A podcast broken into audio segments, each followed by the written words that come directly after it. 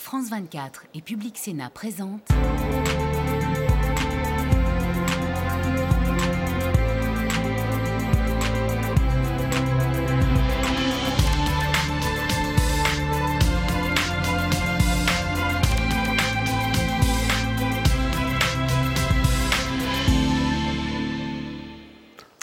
Merci de nous rejoindre au Parlement européen à Strasbourg en ce mois de janvier où la campagne des élections européennes démarre lentement mais sûrement.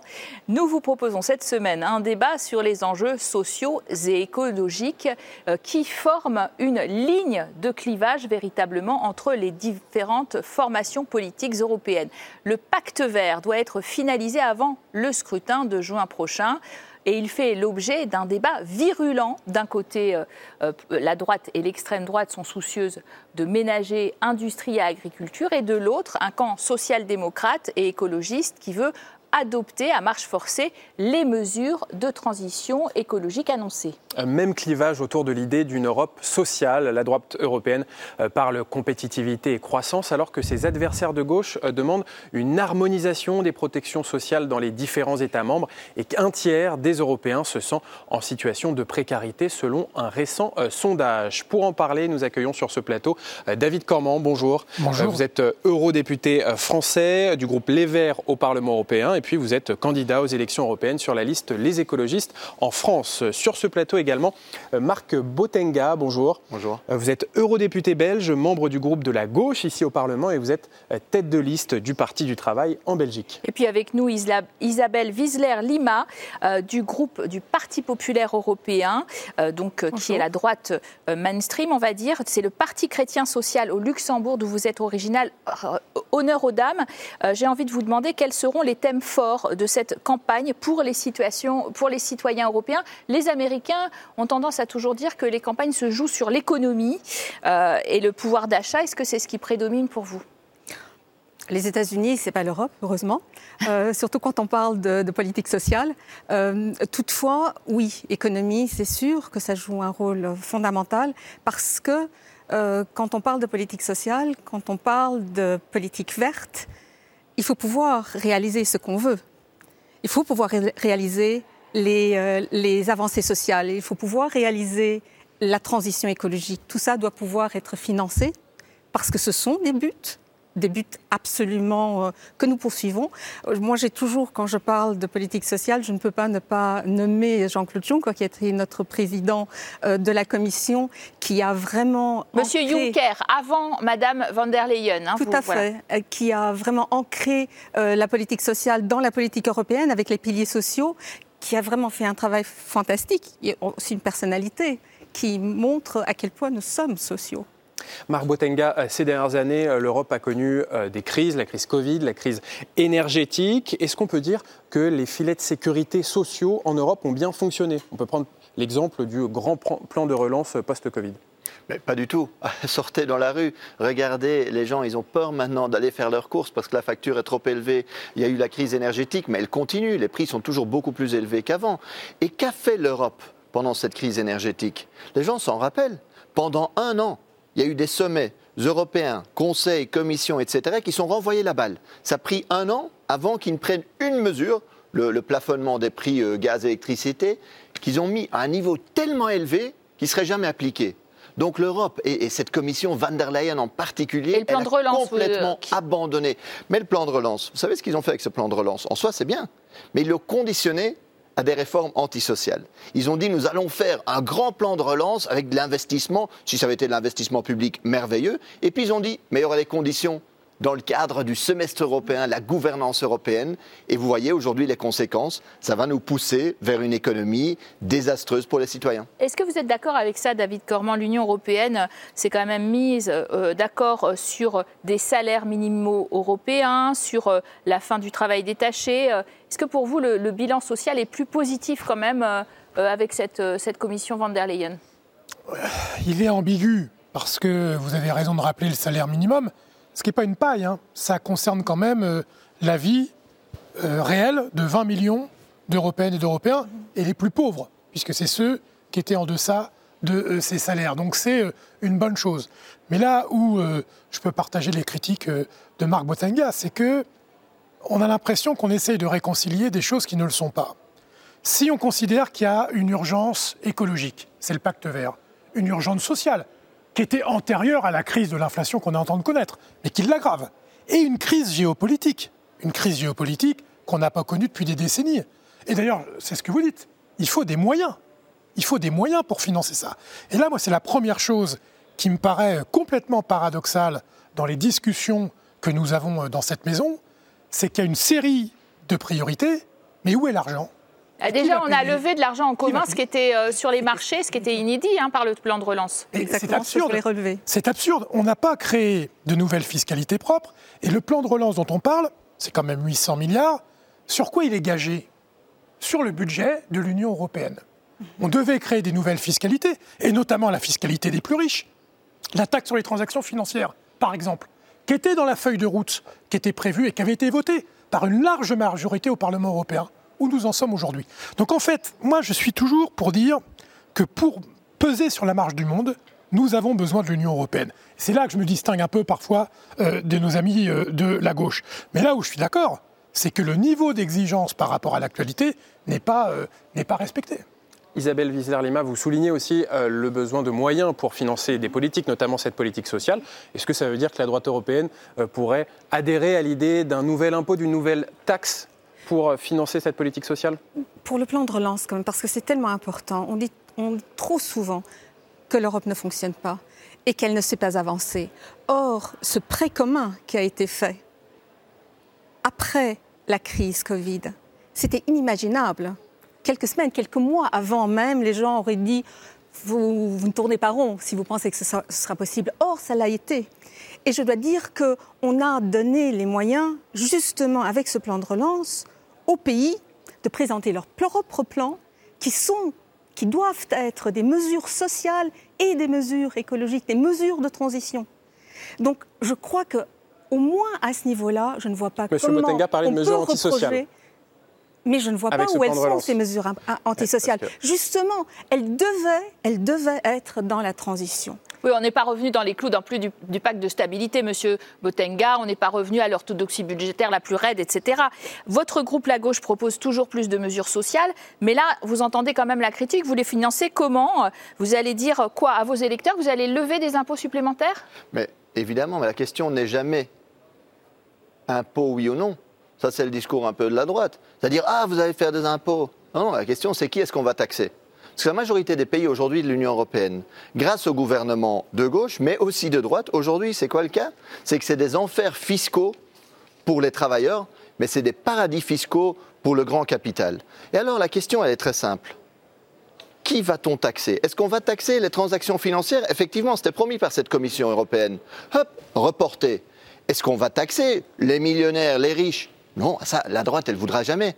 Même les gouvernements de gauche. Mais, mais la droite, elle voudrait, euh, prendrait que ça grève notre compétitivité, qu'on est dans un monde ouvert. bizarrement, non mais, non, mais c'est ça la question. Vous défendez toujours la compétitivité. La question, c'est qu'aujourd'hui, les grandes entreprises font des profits tellement énormes, plus que jamais ces profits ne vont même pas, ne sont même pas réinvestis. La Confédération européenne des syndicats l'a dit. peut-être répondre Et donc c'est pour les actionnaires. Vous vous roulez pour le 1%. Regardez. Vos politiques sont pour le 1%. Défendez pour une fois dans votre vie les travailleurs. Je défends absolument les travailleurs.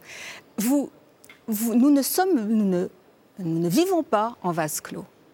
Vous parlez des avantages énormes qu'ont les entreprises Or, nous voyons les, entreprises qui se délocalisent, qui partent de l'Union européenne. Comment allons-nous avoir les moyens de financer ce qui, pour nous, est effectivement important, c'est-à-dire des conditions sociales meilleures pour les gens, une, bah. politique énergétique commune, euh, des, un zéro carbone euh, qu'on doit réaliser. Mais comment le faire? Comment faire tout ça si nous, si nous ne soutenons pas nos entreprises pour qu'elles le fassent et justement, et justement, on va parler euh, des objectifs zéro carbone, on va parler d'écologie, puisque depuis des années, il y a un débat autour du pacte vert et de son application. David Cormand, ces derniers mois au Parlement, il y a une forme d'alliance entre la droite européenne même l'extrême droite pour euh, bloquer certaines mesures euh, d'application de ce pacte vert européen. En fait, on a l'impression qu'il n'y a, pas de majorité au Parlement pour appliquer euh, ce pacte vert et ses ambitions. Bah, vous avez un peu tout dit. Il y a eu une sorte, ce qu'on appelle en bon français un backlash. Hein. C'est-à-dire qu'il y a eu au début de cette mandature une forme d'enthousiasme pour le Green Deal, euh, pour ce pacte vert, pour euh, changer. Et donc il y a en tout une soixantaine de textes législatifs, réglementaires, pour euh, permettre ce qu'on a appelé ce pacte vert, qui était d'une ambition intéressante, mais qui n'était pas non plus d'une ambition folle. Hein. Quand on se compare à d'autres régions du monde, c'est très bien. Bref, au début, tout ça s'est enclenché, et puis vous avez 30 eu... textes votés quand même. Oui, oui, non, mais c'est pour ça, début.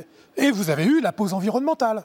les Français qui nous écoutent, ça leur dira quelque chose. Du président Macron, qui dit oula, ça va trop vite. Et vous avez une coalition de fait qui va de l'extrême droite jusqu'au centriste, en gros, pour dire il faut ralentir, il faut arrêter cette affaire. Je crois que c'est une erreur.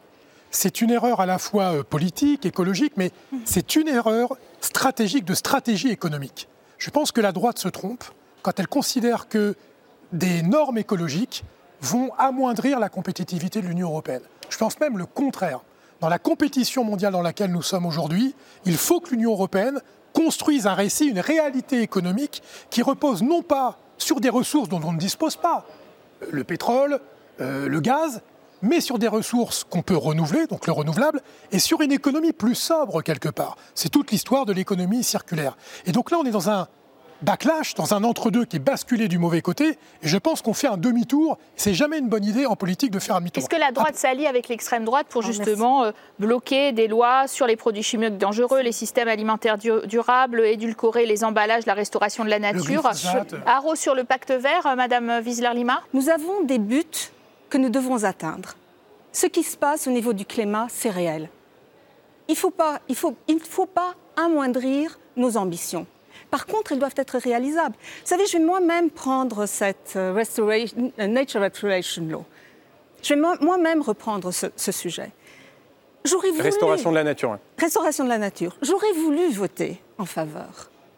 Mais le texte qui nous est parvenu était désastreux. Donc la seule chose que nous voulions, c'était que la Commission le reprenne et fasse un texte qui soit en fait applicable. Il y a un exemple, peut-être un tout petit exemple. Le, dans le texte qui nous est venu de la Commission, était inscrit que les forêts devaient être laissées en l'état, qu'elles ne pouvaient pas être nettoyées. Or, on sait quand même ce que ça veut dire des incendies qui prennent des allures folles. Dans des pays comme par exemple le Portugal, on venait de voter une loi qui donnait l'obligation de nettoyer les forêts.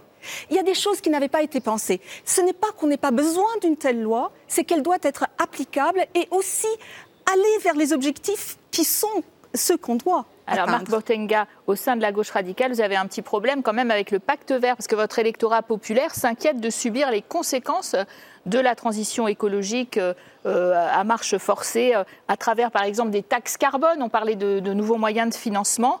Du coup, vous avez un peu de mal à vous positionner Absolument pas, on a une position très claire. D'abord, nous, on ne fait pas partie de la majorité euh, van der Leyen qui, est venue avec le pacte vert, soyons très clairs là-dessus. Et, nous, on Et donc vous êtes contre? Non, nous, on a une position très claire. C'est-à-dire, d'une part, nous voulons une action climatique, il faut le faire, mais ça ne peut pas être payé par les travailleurs. Et du coup, effectivement, on s'est opposé, par exemple, au marché de carbone, où la majorité de ce Parlement a imposé maintenant, va imposer une taxe carbone sur le logement et le transport, en mettant ça dans le marché de carbone. C'est très clair, ce sera aux travailleurs de le payer, ben, on dit non. C'est, je veux dire, limpide.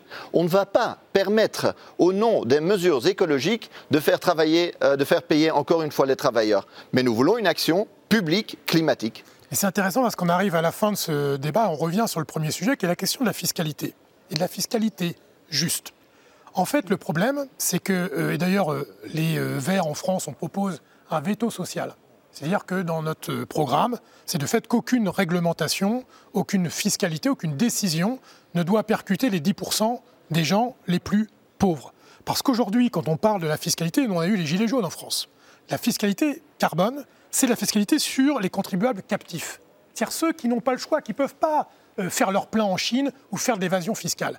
Et là où on a un problème, c'est que l'Union européenne, qui a une masse critique, c'est une puissance économique importante les gens ne peuvent pas s'évader fiscalement de l'Union européenne si l'Union européenne décide d'une fiscalité juste, c'est-à-dire sur les plus riches. Et là, c'est ça qu'il faut faire. Si on veut éviter que ce soit les plus pauvres qui payent le prix de l'inaction, il faut que si euh, on a cherché l'argent là où il est. Et là où je suis d'accord avec euh, euh, Botenga, M. Botenga, c'est que là, on, a, on a commis une faute. Vous disiez tout à l'heure, mais donc vous êtes pour l'impôt. Moi, je suis pour l'impôt. L'impôt, il a une vertu redistributive, il a une vertu incitative. Une société qui fait le bien public sans un impôt juste, c'est pas vrai qu'on arrive à le faire. Je vais vous demander de, de, de, résumer finalement le, vos, vos, slogans de campagne, chacun des groupes. Euh, quels sont les thèmes qui vont être prioritaires dans votre campagne pour le PPE, par exemple? Par rapport à ce qu'on vient de dire, le... c'est peut-être le point qui nous met tous d'accord. Parce que il faut faire attention, dans les mesures que nous prenons, que les plus pauvres ne payent pas. Qu'on fasse attention à ce que nos mesures n'aient pas des conséquences antisociales. Ça, c'est très très clair. Donc, ce que nous faisons, nous le faisons pour que les gens aillent mieux et non pas moins bien. C'est à cela qu'on doit faire attention parce qu'il y a des mesures qui pourraient être allées dans cette direction-là. Marc Barboutenga, les mots forts que vous retiendrez pour cette campagne? Bah, euh, Mots forts, tout d'abord, non au retour de l'austérité, du carcan budgétaire. C'est absolument fondamental de, de, se battre contre. Deuxièmement, on veut justement une Europe, non plus une Europe des multinationales, mais une Europe des gens. Et finalement, une Europe de la paix parce qu'on en a marre de cette Europe de deux poids, deux mesures qui n'arrive pas aujourd'hui à fermer le génocide qu'Israël est en train de faire à Gaza. David, comment pour conclure bah, Écoutez, trois mots. Le dernier mot qu'a donné Marc la paix, justice, climat. Est-ce que je peux ajouter Ukraine C'est peut-être d'ailleurs climat en premier pour les écologistes. Ça, tout ça s'articule. Dans le climat euh, géopolitique dans lequel on est, on voit bien que la question euh, de la guerre et du climat, c'est des questions qui sont liées. Après ce qui a été dit, il faut quand même nommer l'Ukraine il faut, il faut. Et le soutien à l'Ukraine. Qu'on continue à la soutenir. Et on terminera, et on terminera sur ces mots. Arrêtez d'encourager la guerre. Et on terminera sur ces mots. Merci, merci Vous à tous les trois. Pas d'accord d'ailleurs sur la définition de la paix. Merci à vous euh, d'avoir été euh, en notre compagnie. Merci à vous de nous avoir suivis sur France 24 République Sénat. À très bientôt à tous.